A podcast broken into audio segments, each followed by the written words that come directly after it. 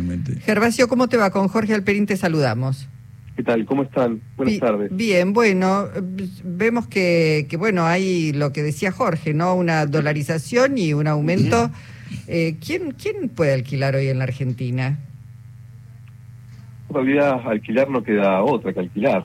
Entonces, hay que aceptar las condiciones que fija el mercado y de eso se trata un poco la, la tragedia de, alquilar vivienda, ¿no? Y es que uno empieza a, renunciar eh, a otros gastos para mantener un lugar donde vivir.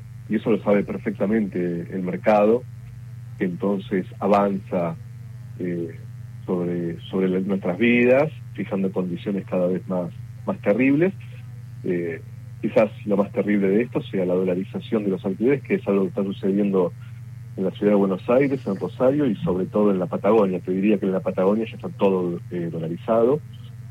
Todo esto casi como si no fuese uno de los temas y problemas fundamentales que debería atacar cualquier gobierno, ¿no? Hay un silencio. Vieron que siempre para hablar de alquileres me llaman a mí. Eh, no hay, no van a encontrar, no van a encontrar de verdad funcionario del gobierno, de ningún gobierno, que diga algo sobre este tema, ¿no? Entonces, las consecuencias, bueno, son, son estas, por supuesto. Estamos lejos, Gervasio, de, de Berlín, donde, eh, por ejemplo, el gobierno federal ha, ha, comprado una cantidad de propiedades para que tratar de bajar el mercado de los alquileres, que allá también es un problema, ¿no? Sí, lejos de Berlín, lejos de Bélgica, Londres también. De Londres, de Nueva York, de Italia, de París, de España, que tiene vivienda pública en alquiler. Eh, estamos muy lejos de Montevideo, que tiene un impuesto a la vivienda vacía. Estamos muy lejos de tener una política de vivienda, diría yo. Hay como una, para mí, hay una discusión muy fuerte que dar, sobre todo dentro de cualquier gobierno popular o fuerza política popular. Hay una una deuda muy pendiente que tiene que ver con cómo creemos que solucionamos el problema de la vivienda en Argentina, porque el modelo eh, de construcción de vivienda desde el Estado, sin intervención de las reglas de juego del mercado inmobiliario, ha fracasado. Bueno, en este sentido han presentado un proyecto en la legislatura de la Ciudad de Buenos Aires. Así es, ayer presentamos un proyecto de ley que, que plantea la solución o el intento de solución de uno, de uno de los problemas más importantes que tiene la ciudad de Buenos Aires, que es la cantidad de viviendas vacías.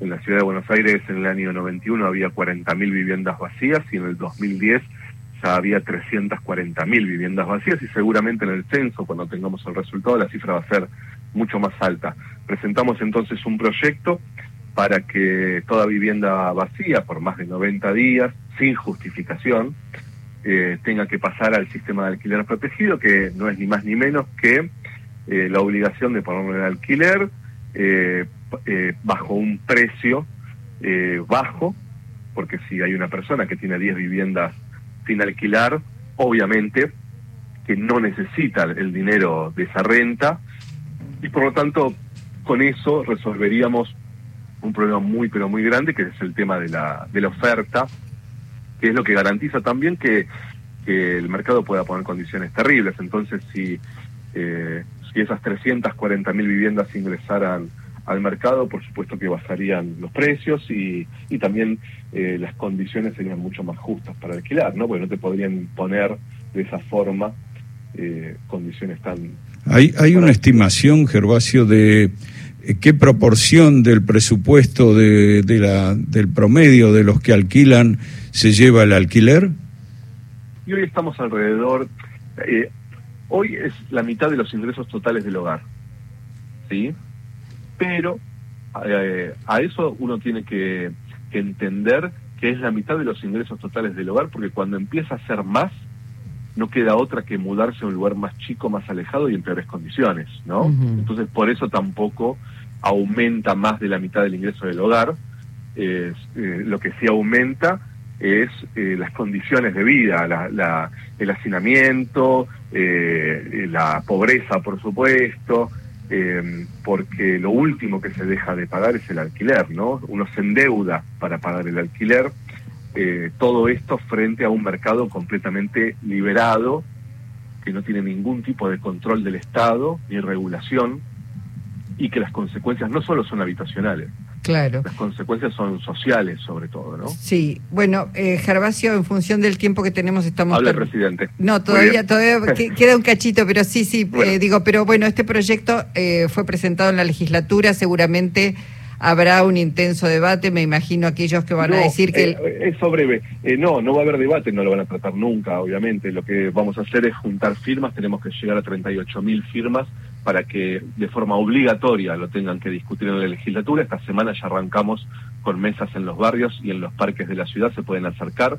a firmar para que el proyecto se trate en la legislatura. Ah, está bien, está bien, porque digo, imaginamos además a algunas personas diciendo no me pueden de manera obligatoria este, poner a alquilar una propiedad que se están metiendo con el derecho a la propiedad, por eso digo, va a generar seguramente un amplio debate, pero bueno, por lo pronto, como decís, no lo van a querer eh, tratar y lo que hay sí es la juntada de firmas en los barrios para que sí sea obligatorio tratarlo. Así es, después que se dé el debate, pero la- de todas formas la constitución de la ciudad permite que se pueda tener esta política, porque la constitución de la ciudad en el artículo 31 plantea que la ciudad puede llevar adelante eh, medidas de este tipo porque hay porque existe la función social de la vivienda en la ciudad de Buenos Aires. Perfecto. Bueno, Gervasio, gracias por la síntesis, te mandamos un abrazo. No, por favor, a ustedes, un abrazo grande. Gracias, Gervasio Muñoz, presidente de la Federación de Inquilinos Nacional.